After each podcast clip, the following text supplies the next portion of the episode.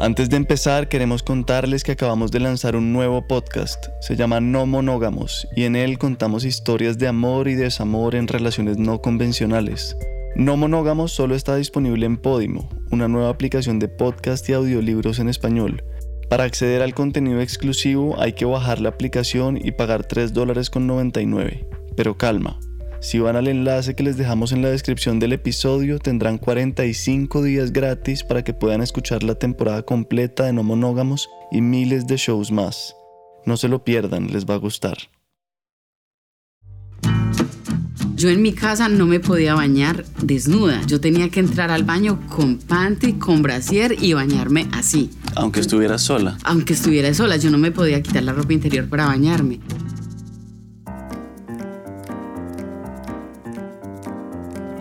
De niña, Esperanza Gómez quería ser veterinaria porque amaba los animales y la naturaleza. Su familia evidentemente defendía los valores católicos. La desnudez era pecado. En esta entrevista pocas cosas quedaron sin decirse. Si yo no tengo con quién tener sexo, con mi pareja al lado, al menos me tengo que masturbar. Y si no lo hago en la mañana, lo hago al mediodía, lo hago por la tarde, pero una vez al día sí lo tengo que hacer. Si quieren conocer a la actriz porno más popular de América Latina, entender cómo tiene un novio y un esposo al mismo tiempo, saber más de su infancia, de su temperamento, de sus placeres y de su relación con su cuerpo, escuchen este programa. Bienvenidos al Topo un podcast de entrevistas en el que hurgamos en espacios desconocidos de personas con formas de vivir fascinantes. Soy Miguel Reyes. Bueno, Esperanza, es un placer hablar contigo. Hace rato quería conocerte. Un honor tenerte acá, muchas gracias. No, gracias a ti por la invitación. Rico. Oye, ¿cómo, es, cómo Rico y no lo has probado. ¿Probado qué? Esa es, mi, esa es mi frase siempre. A todo, qué rico, qué rico, qué rico. Y si le, echo, el, se le pongo el HP, pues esa es la, la, gente se identifica, sí. Oye, ¿y cómo va el inglés? Con el inglés no hablo perfecto, pero me defiendo, que es lo importante. ¿Y estás en clases o algo? No, yo actualmente no, pero la primera vez que vine aquí, cuando la idea era hacer porno en los Estados Unidos, tomé clases de inglés solamente como por cuatro meses, porque la primera vez que vine aquí no, sé, no sabía decir ni papá ni mamá en inglés. Y pues llegué sola a hacer casting en las productoras y fue complicado por eso porque nadie me entendía. I'm sorry, but my English is not good. I try to understand, but not really. Y llegué a Colombia y lo primero que hizo mi, mi marido fue inscribirme en el Colombo Americano a estudiar inglés. Quisiera volver un poquito a tu infancia, empezar desde allá a conocerte. ¿Qué recuerdo tienes de Belalcázar Caldas? ¿Qué, ¿Qué, cosas lindas recuerdas de allá? ¿Qué es lo primero que te llega si piensas en un recuerdo bonito? Bueno, en Belalcázar, pues lo que más recuerdo es, yo tengo un hermano, o sea, somos ocho mujeres y un hombre, solamente un varón. Y a él le gustaba ponerle cera a las tablas de madera y había una carretera y era empinada y nosotros poníamos las tablas con cera y eso te bajaba deslizando por toda la calle y los vecinos nos odiaban porque hacíamos mucho ruido todas las tardes. Eso es como de las cosas que más recuerdo. ¿Y cuál, cómo era ese hogar? ¿Qué, ¿Qué, recuerdos tienes de eso? ¿Qué valores tenían? Bueno, mi papá y mi mamá siempre fueron como una familia muy chapada a la antigua, donde se supone que siempre la autoridad máxima es el, el, hombre y eran muy estrictos. Y nosotras no podíamos hablar con nadie, no podíamos salir solas a la calle, no podíamos vestirnos como estoy vestida actualmente, o sea, no podíamos mostrar escote, piernas, absolutamente nada. Era muy estricto, bastante. ¿Y en qué momento empezó a cambiar eso entonces después? Eso empezó a cambiar cuando yo me salí de la... Yo me fui a vivir eh, a Cali con una hermana mayor y ya cuando uno se siente como más en libertad, entonces se empieza a explorar otras cosas. Y también, o sea, es, como un, un, tiempo de rebeldía, porque uno empieza a rebelarse, porque se da cuenta que todo lo que los padres predican en, no necesariamente lo aplican. Entonces uno dice, ¿yo por qué tengo que hacer esto si ellos no lo hacen? Y el vecino no lo hace y la, esta persona no lo hace, pero yo por qué lo tengo que hacer? Entonces empieza como esa etapa de rebeldía y por rebeldía uno hace muchas cosas estúpidas en la adolescencia también. ¿Cómo cuál? Cuéntanos una. uno se cree más maduro de lo que es y más inteligente de lo que es. Y en ese momento empecé, yo por ejemplo, eh, quise ser más independiente, me daba mucho miedo porque yo era muy apegada a mi papá y me daba pánico, pánico que mi papá falleciera y yo todavía no fuera una persona independiente. Entonces eh, me fui a Cali a vivir con mi hermana y cuando me fui a Cali pues quería hacer, eh, quería estudiar modelaje y empecé a estudiar modelaje y en esa etapa pues entré como a este mundo y todo y empecé a conocer gente que no, pues que no era buena, que te daban consejos como que no eran benéficos para, para ti ni para tu futuro. Y eh, dentro de esos consejos conocí a una persona que yo sentí que podía confiar, que podía eh, como creer en él y, y, terminó haciendo algo negativo para mi vida. Y desde las cosas que me arrepiento por la rebeldía de creerme más independiente y creer que yo sola podía con todo. ¿Y, ¿Y, tus papás, digamos, tenían una relación estable o cómo era la relación de ellos como pareja? Mis papás siempre mostraron que, eh, o sea, que tenían una relación supremamente estable. Mi, mi papá o sea, un hombre muy trabajador, muy honesto, muy correcto, pero sí se da cuenta uno que nunca existe una relación perfecta, a pesar de que mi papá y mi mamá nunca peleaban ni, ni se decían cosas feas delante de nosotros, pero se da uno cuenta que sí tenían como sus diferencias. Y cuando yo tenía más o menos como, creo que eran ocho años, yo me di cuenta que mi mamá le era infiel a mi papá. O sea, ambos se, se ponían los cachos. Entonces yo decía, ¿será que a mí sí me va a funcionar el matrimonio? Me daba pánico a esa edad pensar que cuando creciera iba a tener que tener hijos y que me tenía que casar, me daba mucho miedo. Entonces empieza como a ver los ejemplos de ellos y uno dice, pero ¿por qué yo tengo que hacer esto si ellos no lo están haciendo? Y cuando vi que mi papá le, le era infiel a mi mamá y que mi mamá le era infiel a mi papá, dije yo, yo no quisiera una persona en mi vida que me fuera infiel. O sea, yo sé que en algún momento uno se cansa de estar con la misma persona todos los días y como dice el dicho, en la variedad está el placer, pues me gustaría encontrar un hombre que tiene la necesidad de estar con otra mujer que no lo haga a escondidas mía, sino que sencillamente me cuente, porque yo puedo permitirlo siempre y cuando sea honesto conmigo, pero a escondidas a mí no me entra nada. ¿Y en qué momento? Cuéntanos esa anécdota de cuando viste la, cuando encontraste la primera revista porno. Bueno, nosotras eh, teníamos que turnarnos como una vez a la semana. Eh, nos tocaba hacer la cama de mi hermano o alguna tenía que limpiar, pues porque en las familias del eje cafetero las mujeres tenemos que aprender a cocinar, a limpiar, a hacer todo. Pero pues no nos exigían hacerlo todos los días, sino una vez a la semana. Y un día a mí me tocó arreglar la cama de mi hermano, yo tenía 13 años y estaba acomodando las sábanas debajo del colchón. Cuando levanté el colchón yo alcancé a ver la punta de algo. Me pareció curioso, terminé de meter bien la mano, saqué la revista y me encontré que era una revista, pues porno. No tenía ni idea que eso existía y, o sea, yo la vi la volví, la escondí, pero ya se volvió un hábito. Todos los santos días iba, me robaba la revista, me la sacaba del cuarto del... A mí me encanta la naturaleza, entonces iba, me metía debajo de la sombra de un árbol y me, me, ponía a ver las, las, las, fotografías, porque todas eran fotos. Y yo decía, empezaba a hacer las mismas posiciones sexuales que yo veía en la revista. Y yo no le encontraba la parte fea porque a nosotras nos decían cuando estábamos niñas que nunca, o sea, yo en mi casa no me podía bañar desnuda. Yo tenía que entrar al baño con panty, con brasier y bañarme así. Aunque estuviera sola, yo no me podía quitar la ropa interior para bañarme. Y yo decía, pero ¿por qué en esa revista salen completamente desnudas? A mí me dicen que si yo me desnudo es pecado, que si tengo sexo es pecado, que si me pasa esto todo es pecado y que no se puede. Pero ¿por qué en esa revista le están haciendo? Entonces yo soñaba porque en esa censura de que yo ni siquiera podía ver mi propio cuerpo completamente desnudo, pero yo decía, en la revista se ve muy, muy bonito, o sea, no es vulgar, no es feo.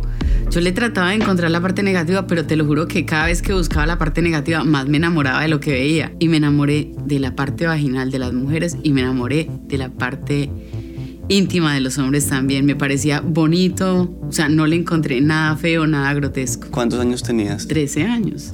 ¿Y te excitabas ya? Obviamente. los padres a veces se nos olvidan que nosotros también fuimos niños y también fuimos adolescentes. Y la mayoría de los, de los niños, desde muy temprana edad, sentimos deseo sexual. Entonces, pues a los 13 ya uno es un preadolescente, ya obviamente las hormonas están pidiendo a gritos ciertas cosas. Y hasta ahí no habías tenido una relación con un hombre todavía. No. ¿Y entonces cuándo fue la primera vez que disfrutaste del sexo? Mi primera relación sexual fue a los 15 años, pero no fue consentida. Yo siempre lo he dicho, fui abusada sexualmente, que fue una de las cosas que, pues, que me arrepiento porque me creía más independiente y ese tipo de cosas. Y uno comete errores, entonces le di la oportunidad a alguien de que abusara de mí sin, sin quererlo. Eh, tuve la, primera experiencia sexual a los 15. Eh, pero mi primera experiencia como tal con alguien que, que yo quise y que, que, yo tomé la decisión de hacerlo fue a los, 10 a los 18, creo, los 18 años. ¿Y cómo superaste eso? Bueno, yo encontré una persona, eh, un hombre mayor de edad. De hecho, después de eso le cogí como miedo a los hombres porque yo sentí que cada que un hombre eh, se me acercaba, sencillamente me, me quería hacer lo mismo. Yo en realidad no sabía qué era hacer el amor. Yo, por ejemplo, le, le preguntaba a mi hermana, que es mayor, tres años que yo, y le decía yo, Megui, cuando uno tiene sexo con alguien que uno quiere, o sea, uno se acuesta y uno qué hace? Uno simplemente abre las piernas y uno se queda quieto y la persona, o sea, ¿qué hace? Solamente él se mueve y eso es todo. Pues porque yo parte de mi vida la pasé, yo amo el campo, mi papá tenía fincas y pasé mucho tiempo con él en las fincas, entonces yo veía los animales teniendo sus relaciones. Y yo decía, ¿será que los humanos lo hacemos igual que los, que los animales? Entonces para mí el ejemplo del sexo era lo que yo veía en los animales, entonces los animales son pim pim y finitos, yo pensé que los humanos era lo mismo. Y yo quería que mi hermana con, con pues fuera más precisa en los detalles al explicarme eso, pero ya no me, no me decía nada, entonces era como esa incógnita, esa incógnita todo el tiempo, pero nadie me resolvía las dudas hasta que Conocí al, al, señor que fue mi primer novio, lo conocí cuando tenía 16 años. El señor empezó a cortejarme, me llevaba regalitos, iba a mi casa todos los santos días, pero como te dije, le había comido miedo a los hombres y él se dio cuenta que había algo raro conmigo. Cuando él se dio cuenta que había algo raro conmigo, empezó como a averiguarme, a tratarse de acercar más, pero fue una persona muy respetuosa, muy cauta, me supo llegar y terminé yo enamorándome a los 17 años de un señor que me, llevaba de diferencia 30 años de edad. O sea, yo tenía 17 y él tenía casi 50, si no estoy mal, en ese momento. Pero me sentía, me sentía segura con él, nunca se intentó sobrepasar conmigo, nunca me intentó dar un beso. Duró dos años así conmigo. Ya a los dos años yo siempre que salía con él, nunca salía sola, siempre le decía a una de mis hermanas mayores también, hasta que ya empecé a sentirme, después de dos años, a sentirme más cómoda con él. Y pues intentó darme el primer beso y yo no fui capaz. Entonces ya él me dijo, yo sé que hay algo raro con usted, yo ya, me ya estaba enamorada y le conté pues lo que me había pasado. Y fue como mi terapeuta en ese momento y me ayudó a conseguir a alguien que me ayudara a superar el proceso de, del abuso. Y después de que estuve en esa terapia, ya finalmente pude tener una relación sexual con él y fue una experiencia completamente diferente y positiva. A partir de ahí fue que disfruté y ya supe que era en realidad tener sexo o hacer el amor con amor. ¿Y entonces ahí te mantuviste con él cuánto tiempo? Duramos nueve años. Bastante. ¿Y monogamia? ¿Solo con él? Solo con él los primeros cinco años. Después de los cinco años me, empecé a portar mal. Pero no porque quisiera, porque mira que eh, yo tenía la mentalidad de que yo quería ser una persona fiel. Pero me di cuenta que él no me era fiel. Entonces, cuando me di cuenta que él no era una persona honesta en ese aspecto conmigo, me dio mucha rabia. Y yo soy de las que dice diente por diente, ojo por ojo. Y entonces hablando de eso me interesa saber un poco tu, tu visión del feminismo. ¿Tú cómo, qué es el feminismo para ti? Yo, o sea, hay diferentes porque no todas las feministas son iguales. Todo el mundo tiene como una ideología diferente. Yo no estoy en contra del feminismo, pero tampoco estoy 100% de acuerdo porque siempre tratan como de buscar la igualdad en cuanto al hombre, pero todo el mundo tiene como una visión diferente y para mí errada del concepto. O sea, podemos tratar de tener igualdad en cuanto a la parte laboral y que eh, los sueldos sean similares, sí, en todo eso estoy de acuerdo, pero en ocasiones muchas feministas, y he leído los artículos de ellas y he visto entrevistas donde se quejan constantemente de la liberación y que es que los hombres en la parte sexual siempre someten a la mujer y que la mujer es, la, es un objeto sexual, pero yo no estoy de acuerdo con eso porque cuando uno tiene una relación sexual, el único que disfruta del sexo no es el hombre. Si yo estoy teniendo sexo, yo también estoy disfrutando y me estoy aprovechando del hombre. Entonces, ¿por qué siempre sentirnos como que es que somos el objeto sexual de un hombre? O sea, para mí eso no funciona. En esa parte nunca he estado de acuerdo con el feminismo. ¿Y la pornografía, digamos, te parece que trata igual a hombres y mujeres? Mira, en la pornografía, tanto que las mujeres nos, nos acomplejamos y peleamos por la igualdad, y es la única profesión que existe en la cual el centro del protagonismo 100% es la mujer,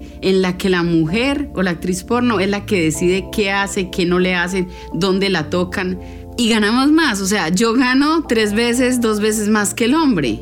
Es el único empleo donde la mujer siempre va a ganar más que el hombre, porque el foco y el centro de todo es la mujer.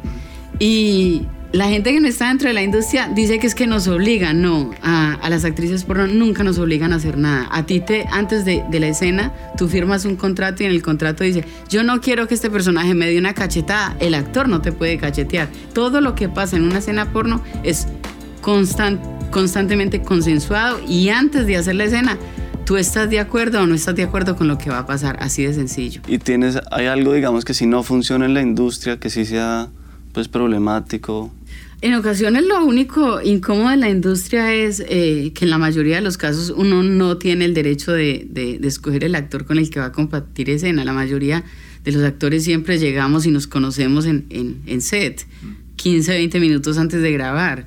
Pero hay otras productoras que le dan la posibilidad a la actriz o al actor de que se sienta cómodo y escoja. Y uno dice, bueno, el actor es Pepito Pérez, ¿estás de acuerdo en trabajar con él? Sí o no. Tú dices, sí quiero o no quiero pero no te obligan a nada. ¿Y tú te has puesto a pensar, digamos, qué tan negativa o positiva puede ser la pornografía para los hombres? Todo mientras uno lo haga de manera controlada, porque si te vuelves excesivo en todo, pues todo en exceso es malo, pero si eres una persona que consume porno de manera controlada y consciente, pues yo creo que es benéfico. Bueno, y eso que me decías del porno, supongo que lo dices igual frente al hombre y de frente a la mujer. El exceso le afecta igual a la mujer que al hombre. Exacto, aunque las mujeres consumimos menos porno que los hombres. ¿Tú qué, ¿Tú qué tanto? Yo la verdad es que casi todos los días, si yo no tengo con quién tener sexo, con mi pareja al lado, al menos me tengo que masturbar. Y si no lo hago en la mañana, lo hago al mediodía, lo hago por la tarde, pero una vez al día sí lo tengo que hacer. ¿Les gustaría que siguiéramos contando historias, entrevistando personajes y haciendo nuevos podcasts? A nosotros sí, y soñamos hacerlo con el apoyo de cada uno de ustedes. Soñamos con ser una productora en la que los oyentes le pongan el valor a lo que hacemos. Por eso los invitamos a darle a nuestro trabajo el valor que cada uno considere. Y si definitivamente no pueden hacerlo ahora, ayúdenos regando la voz. En todo caso, muchas gracias por estar acá. Hay otra cosa que, digamos, quisiera que habláramos un poco de tu entrada a la industria y, de cómo tu entrada a la industria es distinta a la de otras personas. Muchas personas dicen que, que las mujeres que llegan a la pornografía han tenido traumas o lo hacen por X o Y motivo que no es como racional y, y sano. ¿Cómo es eso? Yo no sé, porque, por ejemplo, mucha gente puede decir que yo entré a la industria porno porque yo fui abusada sexualmente y que ese trauma me hizo entrar a la pornografía, pero resulta que yo me enamoré de la pornografía a los 13 años y en esa época yo ni siquiera había tenido mi primera experiencia sexual, no había tenido ningún trauma, pues, como de tan grave. Lo que la gente no ve es que un porcentaje muy alto de, de, de las de las mujeres en general han sido abusadas de alguna manera y la mayoría desde algún miembro de, su familia, porque son los que más fácil acceso tienen a, una persona pues en la niñez o en, en, la adolescencia. Pero hay mucha mujer que ha sido abusada sexualmente por sus abuelos, por sus tíos, por sus hermanos o por un primo o por un amigo cercano a la familia y nunca nadie se ha dado cuenta porque nunca se ha sentido con el valor de contárselo a alguien. ¿Y cómo fue esa, esa primera vez que tú decidiste hacer un rodaje y le contaste a tu familia? La primera persona que se dio cuenta fue mi, mi marido, porque él fue el que me apoyó en este proceso. Estábamos hablando acerca de, de los sueños que uno tenía y de qué le hubiera gustado ser a él y qué me hubiera gustado en realidad ser a mí. Y le dije yo que una de las grandes cosas que, de las fantasías que yo siempre había tenido era... Eh, hacer una, una película porno. O al menos no hacer la película porno, pero sí unas fotografías porno. En ese momento yo ya era chica Playboy y él me dijo, pues yo ya tengo mi Playboy, tengo mi modelo y quiero tener mi porno. ¿Por qué no se va a los Estados Unidos y hace casting? Yo la apoyo. Y le dije, ¿usted está hablando en serio? Me dijo, sí. Y se le iluminaban los ojos y puso una sonrisa de oreja a oreja. Le estaba feliz con la idea. Y a los 20 días yo estaba en Los Ángeles tocando puertas para que me dieran la oportunidad de hacer una escena porno. ¿Qué te gustaría que la gente entendiera mejor acerca del sexo y la pornografía? Que todavía sigue siendo como una idea errada en la sociedad. o sea, para mí la gente tiene una idea errada de que el porno es dañino. Eso yo creo que hay que tratarlo de cambiar porque... Y que siempre el sexo se tiene que hacer con amor. O sea, ¿quién dijo que uno para tener sexo siempre que, tiene que tener amor? En ocasiones... Y de hecho yo creo que a medida que uno va envejeciendo, aprende más a sentir la diferencia entre hacer el amor con alguien que tú quieres y a tener sexo con alguien simplemente porque estás caliente. ¿Quién dijo que en la pornografía manejamos, o sea, si hay posiciones que uno en la casa, uno dice, pues tengo que ser malabarista o gimnasta olímpico para poder hacer esas posiciones, pero hay otras posiciones que sí se pueden disfrutar y hay eh, ciertas vocabulario que usan que la gente se siente estimulada. O sea, todo el mundo es un mundo completamente diferente y cada uno explora su sexualidad de una manera diferente. Pero para personas, en el caso mío, yo no tenía ni idea de qué hacer. Entonces yo veía como la actriz se sentaba encima, pues yo dije, si ella lo hace, yo también lo puedo hacer. Y empecé a tratar de hacer lo mismo que veían las películas porno. O sea, para mí la pornografía, si la consumes de buena manera, puede ser una buena guía para que una persona aprenda a tener una buena relación sexual con su pareja. Y en cuanto al amor, ¿cómo definirías el amor? Yo creo que el amor es eh, compañerismo, es respeto y es lealtad. ¿Y eso tienes con tu esposo? Eso tengo con mi pareja. ¿En, en, cuántos años? ¿Cuántos años llevan? Con mi... O sea, yo en realidad he tenido dos parejas estables como tal. El, el señor con el que duré nueve años, que fue como mi primera relación. Y eh, mi, después de eso, en esa época ellos eran... Mi, mi marido actual y mi ex eran amigos. El caso es que después de que terminé con mi ex, yo lo dejé de ver como por cinco años o seis años más o menos y me reencontré con él y en una noche se lo pedí. Le dije, yo se lo pedí. Le dije, yo, yo llevo tantos años enamorada de usted, eh, yo no necesito sino que me regale una sola noche de placer, nada más. Y esa noche de placer ya van 14 años. En ocasiones uno ve hombres, por ejemplo, en el caso mío, hombres muy lindos físicamente, muy atractivos, pero eso no es todo.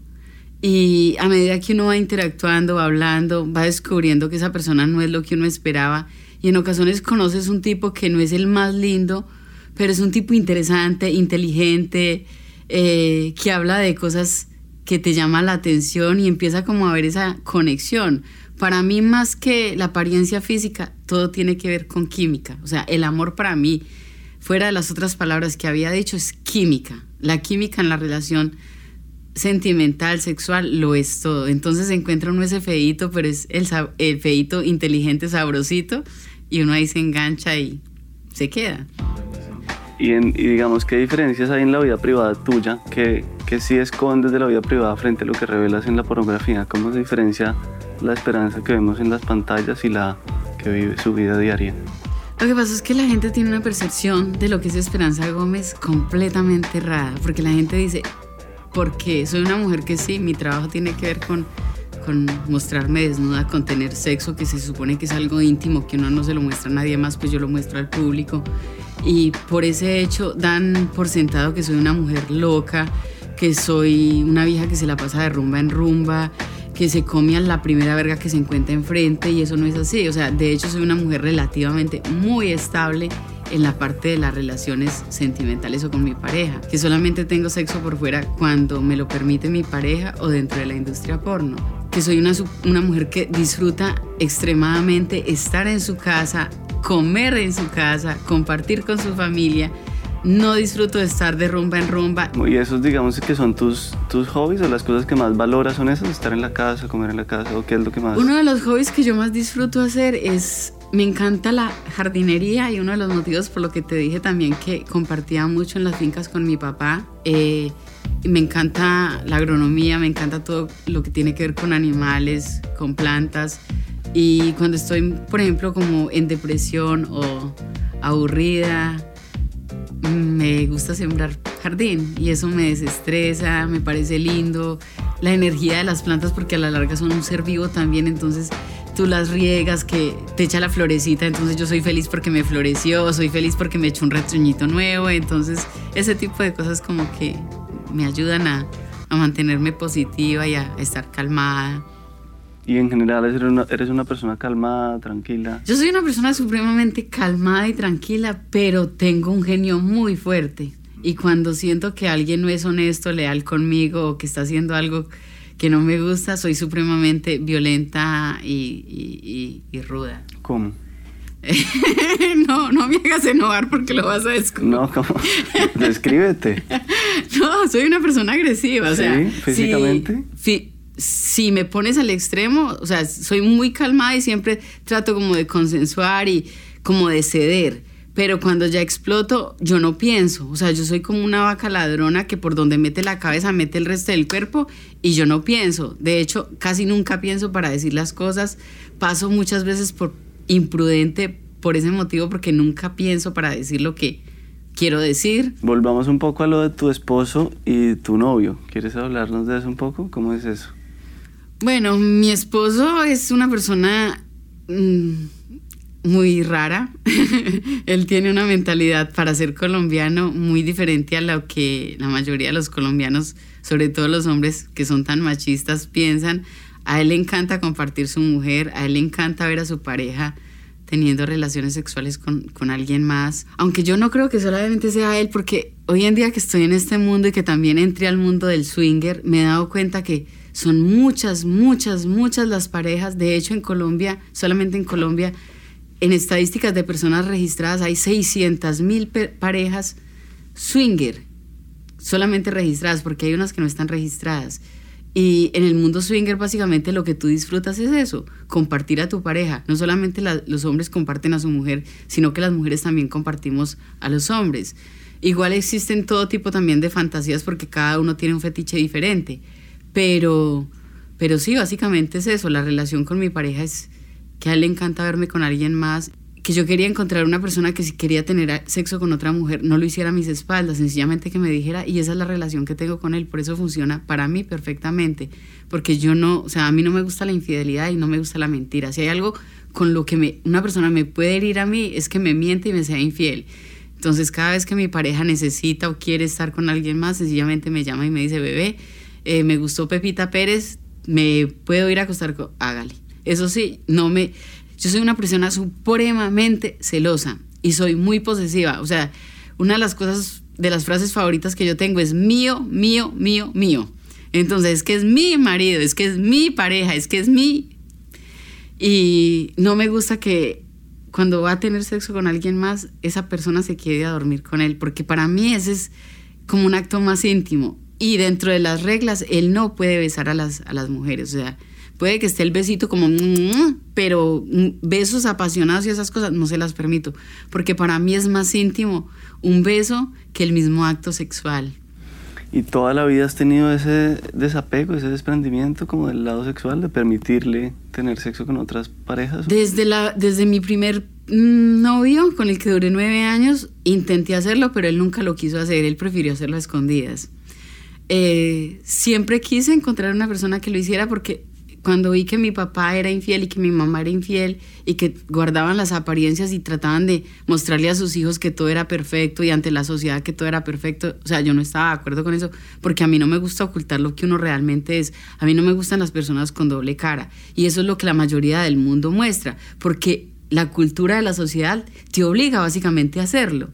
Entonces yo no quería que eso estuviera en mi vida. Querías un novio que se pudiera acostar con otras mujeres y querías tú también. Pero tiene que ser equitativo, porque para mí un hombre que, ay, sí, qué rico que, que mi mujer me permite, pero mi mujer no tiene derecho, no, todo para mí, las balanzas tienen que estar iguales. ¿Y qué tanto, qué tan infiel eres? ¿Qué tanta cantidad de parejas tienes? Eh, solamente, actualmente, o sea, está mi esposo y mi esposo en esa época que empezamos la relación siempre quiso que yo tuviera un novio pero a mí me daba miedo conseguirme un novio porque uno empieza, cuando uno empieza a, pasar más tiempo con alguien, uno empieza a involucrar sentimientos y a mí me daba miedo eso, involucrar sentimientos con una nueva persona y perderle el amor a él.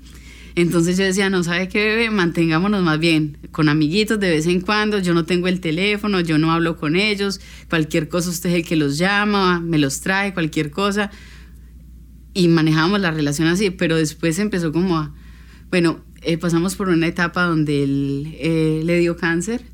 Eh, a tu esposo. A mi esposo, le dio cáncer, le hicieron la cirugía, afortunadamente salió bien de todo, pero él empezó como a decir, si yo me muero, yo no quiero que usted se quede solita, yo quiero que usted encuentre una persona que sea abierta con usted, que, que, que, la deje ser usted, que siga siendo una persona libre, que siga siendo esto, un hombre que me la quiera, que me la consienta, que me la respete, que es, o sea, todo lo que él, las perspectivas que él tenía en la relación conmigo. Entonces, yo ya había conocido una persona anteriormente con la cual él me permitía tener sexo máximo dos veces al año, lo hacía.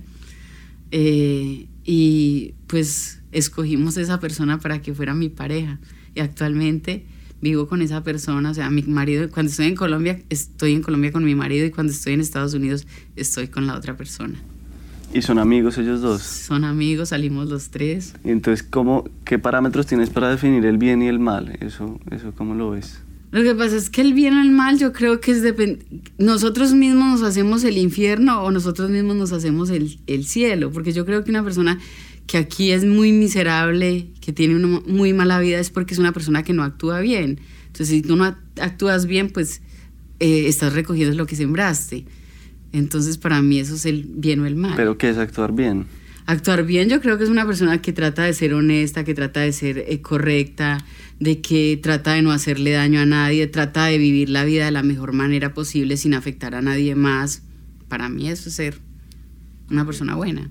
Y hoy en día con tu familia, digamos, todo esto ya está completamente superado, tienen una relación sana, saben perfectamente lo que haces. Mira, yo, eh, mi relación con mi mamá desde la niñez nunca ha sido la más bonita ni nunca ha sido la más buena. O sea, fue una madre que siempre estuvo presente porque eh, mi mamá nunca tuvo que trabajar, gracias a Dios. Eh, ella fue una ama de casa de tiempo completo, pero con mi mamá yo nunca, nunca, nunca he tenido una relación 100% eh, perfecta. Con mi papá siempre fue una relación muy, muy bonita, muy unida, yo era muy apegada a él.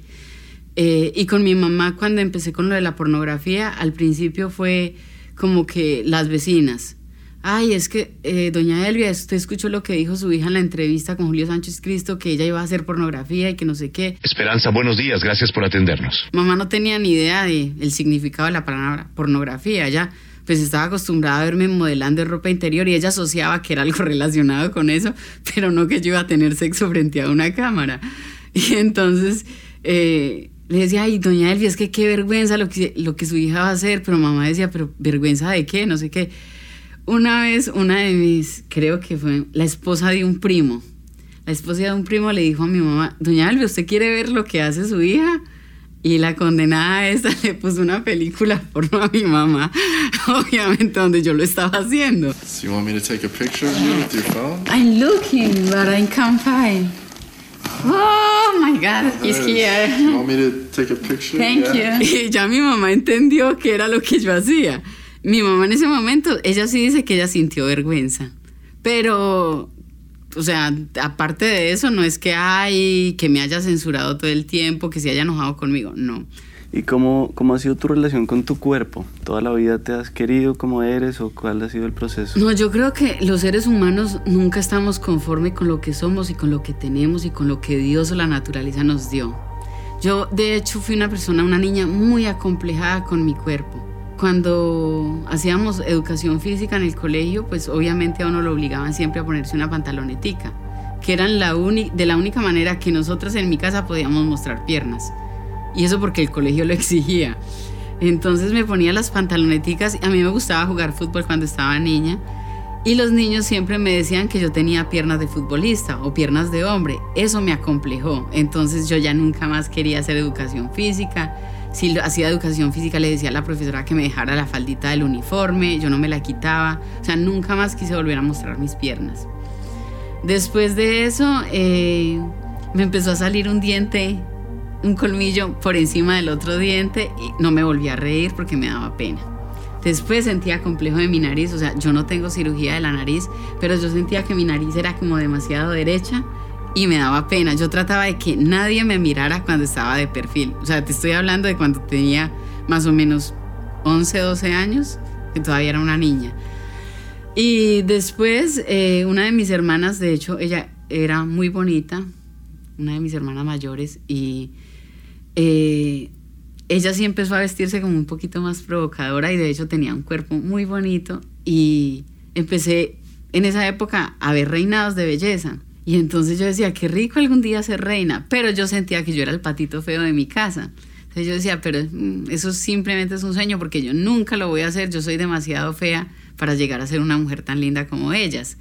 Y una de mis hermanas mayores, que mi hermana de la que te estoy hablando, llega y me dice, es que aquí la, la, la, la que es linda y aquí la que va a ser esto y la que va a ser modelo, la que puede ser reina es Ruth, no usted.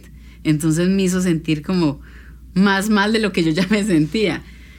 Y yo no, o sea, yo no quería mi cuerpo, yo no quería nada de lo que yo era. ¿Y al día de hoy, cómo lo cambiaste? Cuando yo empecé, cuando mi hermana me dijo eso, eh, yo empecé a pensar, yo creo que uno en la vida puede ser lo que quiere siempre y cuando uno trabaja en ello y lo vuelva una, una meta. Yo dije, le voy a demostrar a mi hermana que algún día yo voy a ser modelo. Y se me volvió una, o sea, se me, todos los días me lo repetía, le voy a demostrar a mi hermana que yo soy capaz de hacerlo, le voy a demostrar. Y de verdad, a mí no me gustaba el modelaje. Yo empecé en el modelaje por demostrarle a ellas que yo podía hacerlo. Efectivamente, cuando ya me mudé a la ciudad de Cali, porque todo eso, pues yo vivía en el eje cafetero, me mudé a Cali y me mudé precisamente a vivir con la hermana que me dijo eso. Y le dije, yo, ¿sabe qué? Yo quiero entrar a una academia de, de, de modelaje. Primero porque también cuando me empezaron a salir los senos me daban pena y tenía unos senos muy feos, estos son silicona, ya mejoraron. Y tenía el vicio de caminar con los brazos aquí enfrente tratando de cubrir mis senos para que nadie me miraba. Entonces cogí una postura del cuerpo muy fea y mi hermana dijo, ok, me parece bien porque en el modelaje le van a enseñar a caminar decentemente. Y ella me empezó a, pagar la academia y después de eso, eh, como a los tres meses de haber entrado a la academia de modelaje, terminé trabajando en el canal de Telepacífico en, en Cali, siendo una de las modelos de un programa donde tenía que entregar regalos como de productos de aseo y este tipo de cosas. Y desde ahí eso me ayudó y me empecé a sentir como más o sea, no sentía eh, que era la más linda, pero me empecé a sentir más cómoda conmigo mismo, con mi cuerpo. Cada vez que me ponía, porque yo empecé modelando ropa interior y trajes de baño, y yo decía, pues las otras modelos también son bonitas, pero esta, por ejemplo, tiene la cola más grande, esta tiene los senos más bonitos, esta no tiene senos. O sea, empecé a descubrir que todas las personas no somos perfectas siempre hay algo bonito, pero hay algo que no. Y ellas mismas decían, es que a mí no me gusta, por ejemplo, mis senos, ah, es que a mí no me gusta mi pelo, es que a mí no me gusta esto. Entonces descubrí que yo no era la única persona que tenía complejos con mi cuerpo y aprendí a quererme más. Pero cuando entré a la pornografía y me desnudé completamente, fue cuando aprendí a tener más aceptación del cuerpo como tal. ¿Y hoy en día qué es lo que más te gusta de ti? ha cambiado. Yo una de las partes que más quería de mi cuerpo fueron mis senos cuando me los operé por primera vez porque de verdad eran muy bonitas. Me gustaba la forma que tenía, la textura que tenían era muy suave y parecían naturales. Actualmente los que tengo no me gustan, pero no me quiero volver a operar. ¿Te los operaste una vez? No, yo tengo tres, tengo tres ah. cirugías de senos. La primera porque duré 10 años y a los 10 años, a los 10 años tenía que cambiármelas. Entonces por eso me las quité, si no, nunca me las hubiera quitado. En la segunda, a los 15 días de la cirugía tuve un accidente.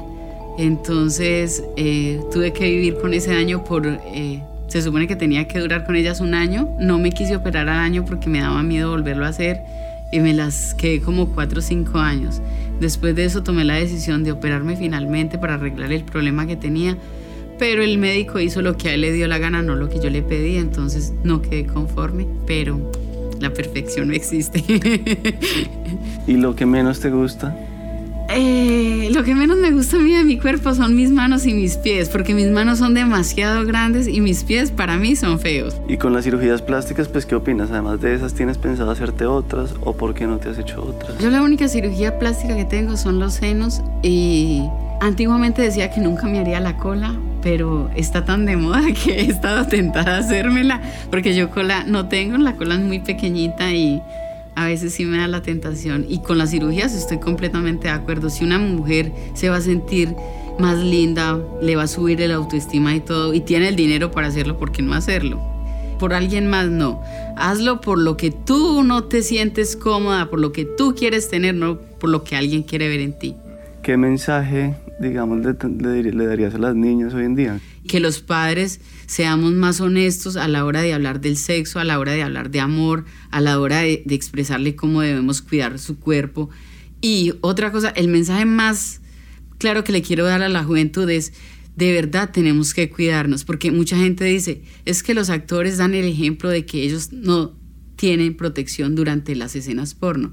Nosotros sí tenemos protección. Que no usemos condón no significa que no tengamos controles. De hecho, cada 20, 25 días nos tenemos que hacer un examen de todo tipo de enfermedades de transmisión sexual, en el cual si la productora no tiene ese test donde dice que está limpio, yo no puedo filmar. Cuando usted empieza a explorar el sexo, use protección, porque no solamente te protege de un embarazo, sino de cualquier tipo de enfermedad de transmisión sexual. Es fundamental. No es que no tenga sexo, porque eh, el sexo es algo muy bonito y uno a esa edad está caliente y quiere explorar, simplemente tenga protección. Estoy muy agradecido. a Muchísimas ti, gracias. Qué muchísimas bueno haber gracias. conversado contigo. ¿Hay alguna anécdota de un rodaje que quieras contar? ¿Buena o mala? Pues es un día que estábamos haciendo, pues obviamente eh, filmar en exteriores es un poquito complicado y estábamos en la, en la playa y entonces estaba haciendo unas posiciones así abiertas, pero para la cam, para la para fotografía. Y habían muchos cangrejitos. Había un cangrejito y se me colgó de la vaina. Y yo era corriendo, quítame en esto, quítame en esto. Y era muy chistoso. Y otra también donde estábamos haciendo una escena en, en, en el agua y obviamente pues había una playita, la marea estaba bajita y nosotros estábamos concentrados haciendo la escena cuando de repente sentimos que se vino una ola grande, yo estaba encima del actor en, en Catboy Reverse, o sea, estaba con la espalda al mar. Cuando de repente sentimos fue que vino una ola súper grande y ¡puf! me arrastró. Revolcado. Sí, es- El Topo es presentado y dirigido por mí y es una producción de la no ficción y Dominica Records. La edición de texto es de Juan Serrano. El diseño de sonido y la música original son de Dominica Records. Para ver fotos y más información nos pueden seguir en nuestras redes sociales. Estamos como Podcast El Topo en Instagram y Twitter. Si tienen comentarios, ideas o sugerencias, no duden en escribirnos por ahí. En el próximo episodio no querer vivir no es igual a matarse. Eso me sirvió mucho y, y- y yo creo que me ayudó mucho el psiquiatra en ese sentido porque me dijo, no quieres vivir, pero matarte, Hablaremos con la escritora Margarita Posada sobre la depresión. Esta vez no nos veremos en 15 días, sino en un mes, el jueves 9 de enero. Así que hasta el próximo año, queridos oyentes. Aprovechen estas semanas para ponerse al día con los episodios que hagan falta y también para recomendarles a sus familiares y amigos que escuchen este podcast. Ayúdenos a regar la voz, se lo agradecemos infinitamente. En el 2020 tendremos más conversaciones reveladoras, provocadoras y amenas. Mi nombre es Miguel Reyes. Muchas gracias por escucharnos.